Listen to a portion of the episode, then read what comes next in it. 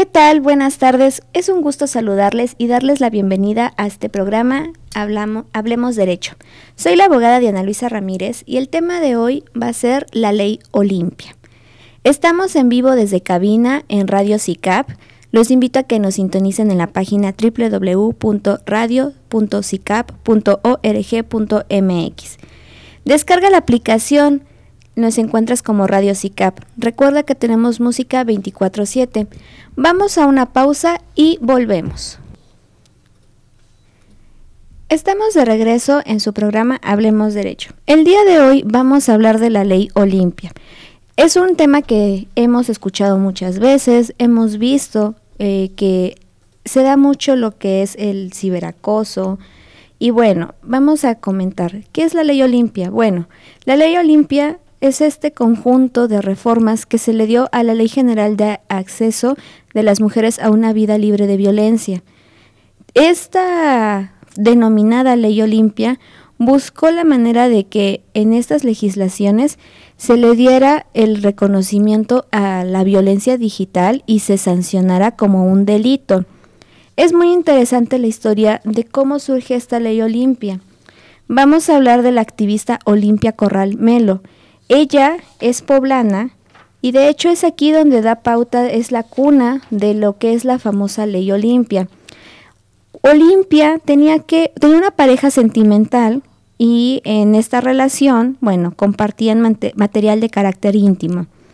Eh, la situación es de que ah, una vez que ellos terminan, su expareja, a modo de venganza y sin el consentimiento de ella, filtra estos videos íntimos. Situación que obviamente psicológicamente y socialmente perjudicó mucho a Olimpia. Olimpia lo que hace es en su momento acudir a presentar su denuncia, pero se encuentra con la situación de que este acto, estos hechos, no estaban tipificados. Fue entonces que en el año 2014 se propone la iniciativa en el Congreso de Puebla y llevó poco más de siete años poder llevar a cabo estas reformas.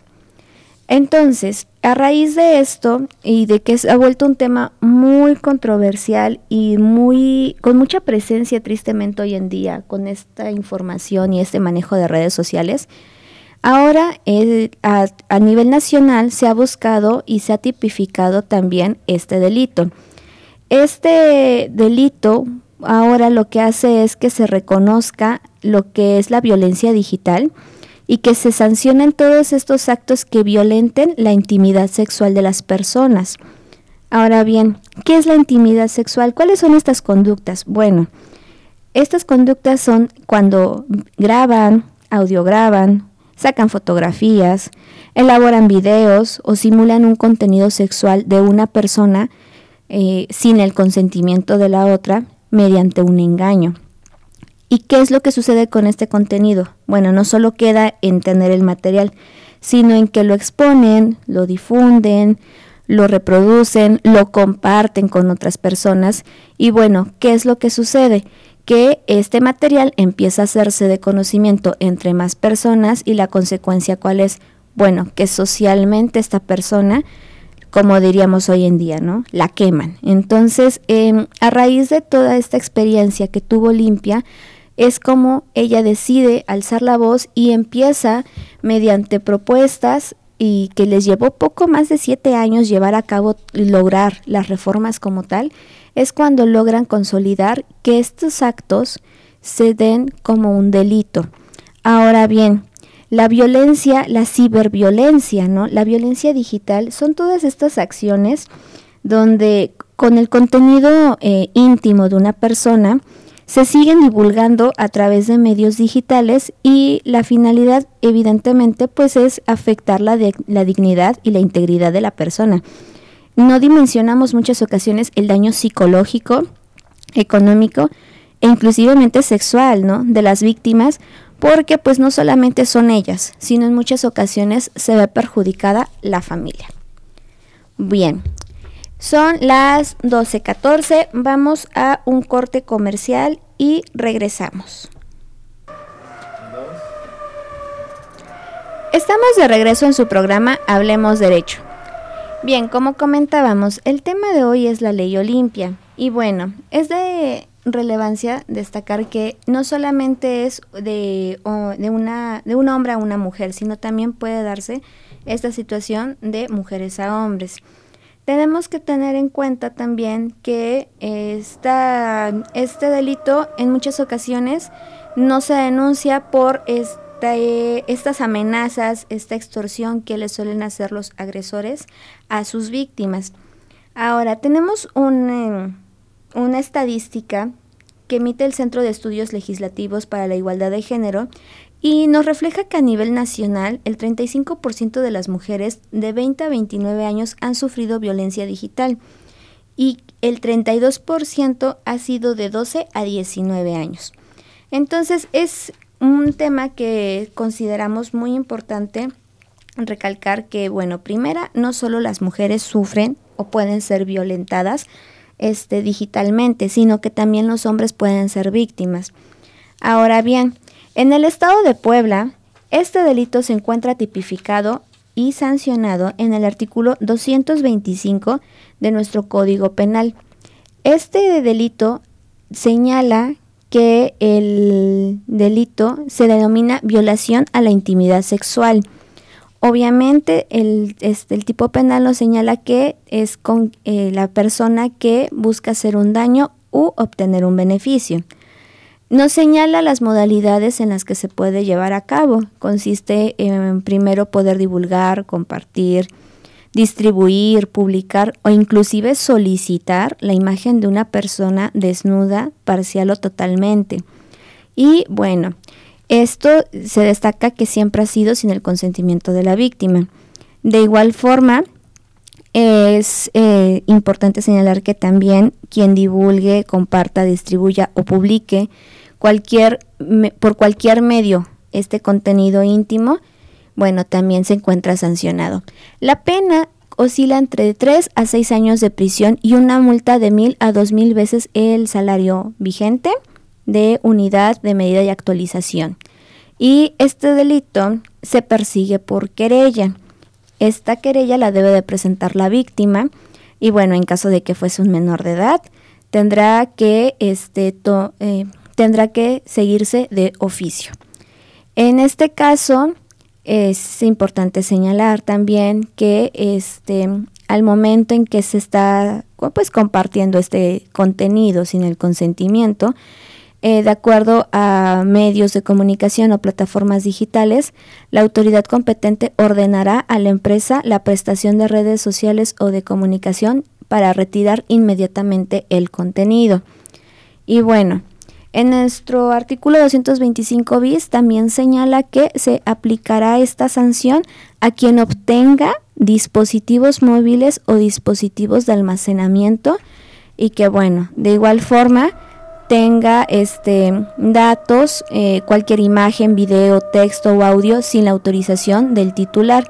Y en este caso, el sujeto activo que realice, lo realice el apoderamiento con violencia va a incrementar una sanción hasta dos terceras partes. Este delito se publicó, tuvo su reforma y adición en el Código Penal el 10 de diciembre del 2018. Y también, como les comentábamos, ¿no? Esta situación, pues no solamente es de hombres a mujeres, también se da situaciones de mujeres a hombres.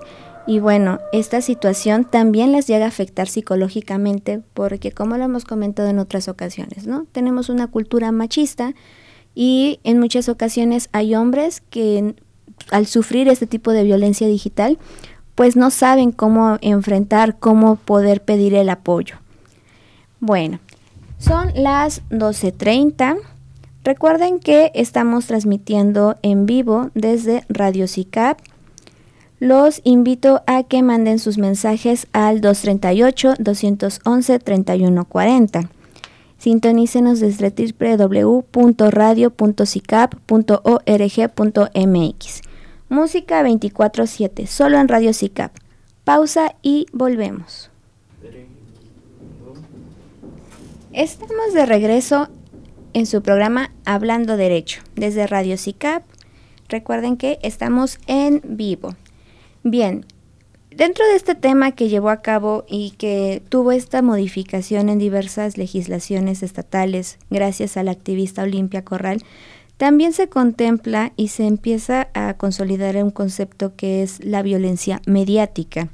La violencia mediática son los actos realizados a través de cualquier medio de comunicación que promueven directa o indirectamente estereotipos sexistas, apología de la violencia contra las mujeres y las niñas, producen o permiten la difusión de un discurso de odio sexista y discriminación de género o desigualdad entre mujeres y hombres.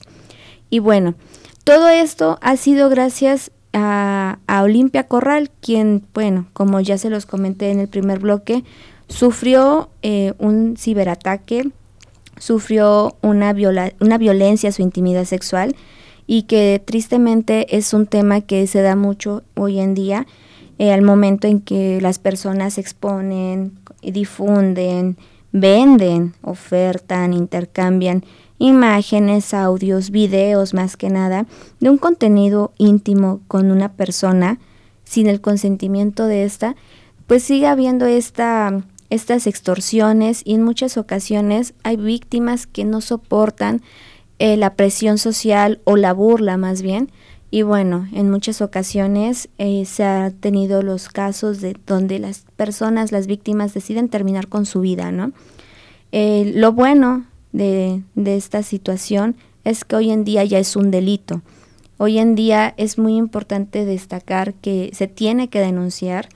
Recuerden que en nuestro Código Penal se encuentra tipificado en el artículo 225 y bueno, también les quiero compartir que es muy interesante que en otros estados de la República, como lo es el estado de Durango, así como en el estado de Jalisco y en, bueno, en estos dos estados, perdón, tienen una pena que oscila de 4 a 8 años de prisión en Durango y de 1 a 8 años de prisión en Jalisco.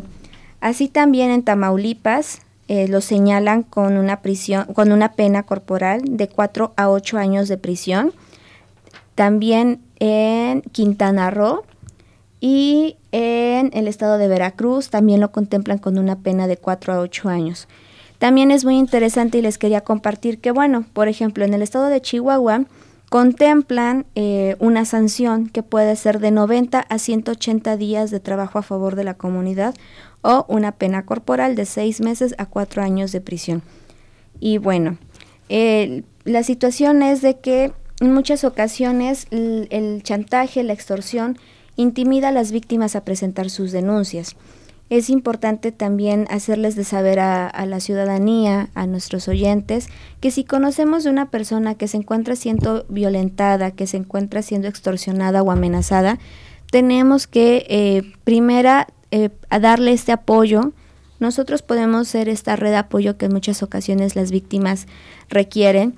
Y la red de apoyo que podemos brindarles es eh, primero escuchándolas, no revictimizarlas, no burlarnos de una situación, porque a final del día, bueno, en alguna ocasión escuchábamos, escuchaba una entrevista de Olimpia Corral y la reacción que la mamá de ella tuvo fue pues que el tener relaciones sexuales pues es algo que todas las personas tienen, ¿no? Pero la diferencia con ella fue que pues alguien ya vio a, en este caso a Olimpia en su momento teniendo esta situación y se volvió en un objeto de burla, en un objeto de, de difamación, la extorsionaron y lo peor es de que lo hizo una persona que en su momento pues era de mucha confianza como lo era su pareja, su pareja sentimental. Ahora, eh, no solo se los digo yo, hay información en Internet, de hecho hay mucha información por parte del gobierno, donde nos hacen diversas recomendaciones para poder evitar que nuestra información quede expuesta. Nos recomiendan bloquear el celular. Tenemos en nuestros celulares diversos este, sistemas de bloqueo, eh, la contraseña, código, en ocasiones ya hay mm, creo que casi la mayoría de teléfonos cuentan con el desbloqueo facial. También es muy importante que al momento en que instalemos aplicaciones se revisen los permisos y accesos que les damos a estas. En muchas ocasiones instalamos la aplicación, nos vemos hasta abajo donde dice acepto las condiciones Y no sabemos que muchas ocasiones este tipo de aplicaciones lo que hacen es robar la información. Y bueno, si tenemos imágenes de, esta, de este tipo, nos exponemos a que nos bajen esta información y en muchas ocasiones, bueno, no, cuando nos demos cuenta de que estamos siendo exhibidos ¿no? en, este término, pues ya es un poco tarde. También tenemos que eh, tener en cuenta que hoy en día se cuenta con la verificación de dos pasos en nuestras aplicaciones. Siempre nos sugieren traer nuestro celular bloqueado por cualquier cosa, algún robo, algún este extravío del celular. Y también tomar en cuenta que en muchas ocasiones, al momento en que se comparte este tipo de contenido, bueno, tenemos que extremar precauciones ya que en, hay este, situaciones en las que al no estar este, cifrados ¿no? las conversaciones, bueno, lo que sucede es que se almacena en el teléfono de la persona con quien se comparten las imágenes y este pues le puede dar pauta para poderlo compartir con otras personas. También es, eh, y hago el, el hincapié de que el hecho de que una persona compre este contenido también incurre en un delito.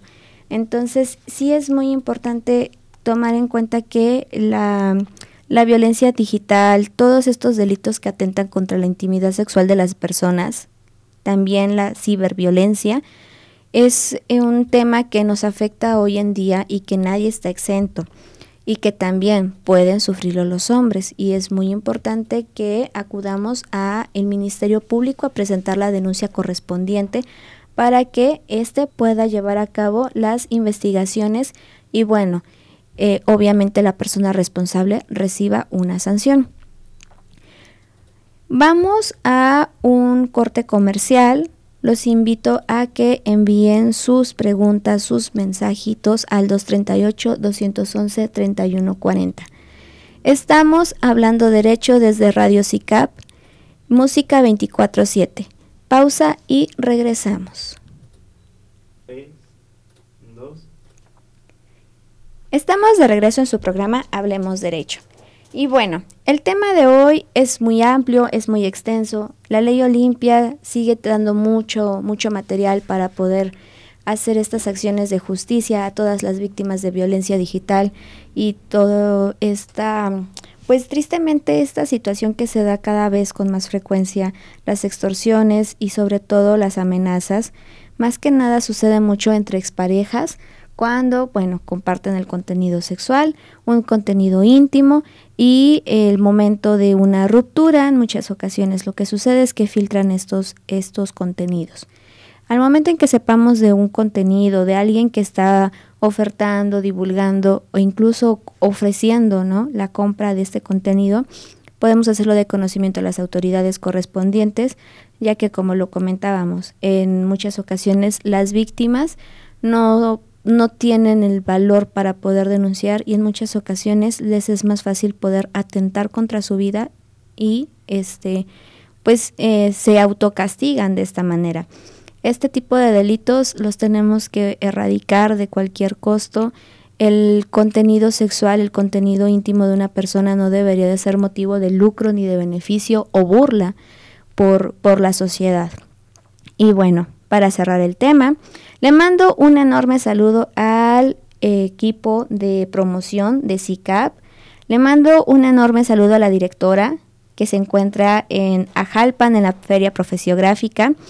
Y les informo, CICAP cuenta con licenciatura en Educación, en Mercadotecnia Digital y Publicidad y en Administración e Inteligencia de Negocios. Las licenciaturas son en tres años y también cuentan con posgrados con una duración de 18 meses. CICAP tiene maestría en calidad de educación y doctorado en ciencias de la educación.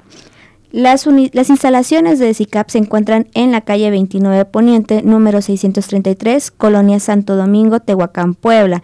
Pueden mandar un mensaje al 238-209-3304 o al 238-38-201-21. Sus dudas respecto de la oferta académica de CICAP las pueden enviar al correo electrónico cicap.tehuacan.cicap.org Los invito a que sigan también CICAP en sus redes sociales, lo encuentran como CICAP en Facebook e Instagram. Y bueno, fue un gusto estar con ustedes, compartir de nueva cuenta otro tema que es de suma relevancia para nuestra sociedad. Los invito a que eh, estemos puntualmente el próximo jueves a las 12 del día con otro tema. Muchas gracias por estar sintonizándonos, por acompañarnos en el programa.